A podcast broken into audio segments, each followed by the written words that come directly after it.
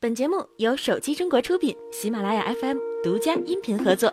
三星官方发布了 Galaxy S9、S9 Plus 的邀请函，新旗舰将于二月二十五日正式发布。邀请函上写道，新旗舰将会重新定义相机。根据爆料，S9 搭载单摄像头，S9 Plus 搭载双摄像头，并会首发自家三层堆栈式图像传感器。这颗传感器为一千二百万像素，支持九百六十帧慢动作视频拍摄，并支持 f 二点四、f 一点五可变光圈。其他方面，S 九依然会采用全视曲面屏设计，额头和下巴部分会进一步缩窄，以提高屏占比。支持 IP 六十八级防尘防水、虹膜扫描、无线充电，还会加入立体声扬声器，因此其表现非常值得期待。根据来自台湾分析师的消息，苹果 iPhone SE Two 将于二零一八年夏季发布。苹果 iPhone SE 2将采用玻璃材质，但没有 iPhone 八系列产品具备的 3D 感知功能，而具体的机型尺寸很可能是四英寸。此次推出的第二代 iPhone SE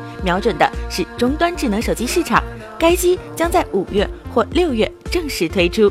有两家市场调研公司的最新数据同时显示，二零一七年第四季度，三星电子六年来首次丢掉印度市场智能手机销量第一的宝座，被中国手机厂商小米超越。Computer Point 的数据显示，小米去年第四季度印度智能手机出货量份额达到百分之二十五，三星为百分之二十三，联想、OPPO 和 vivo 紧随其后。份额均在百分之六左右。不过，三星对这一数据持怀疑态度。三星给出的市场调研公司 GfK 的数据，去年最后一个季度按销售额计算，三星在印度手机市场占比为百分之四十五；按销量计算，占比为百分之四十。三星手机产品线覆盖全部手机细分市场，二零一七年领跑印度各个细分市场。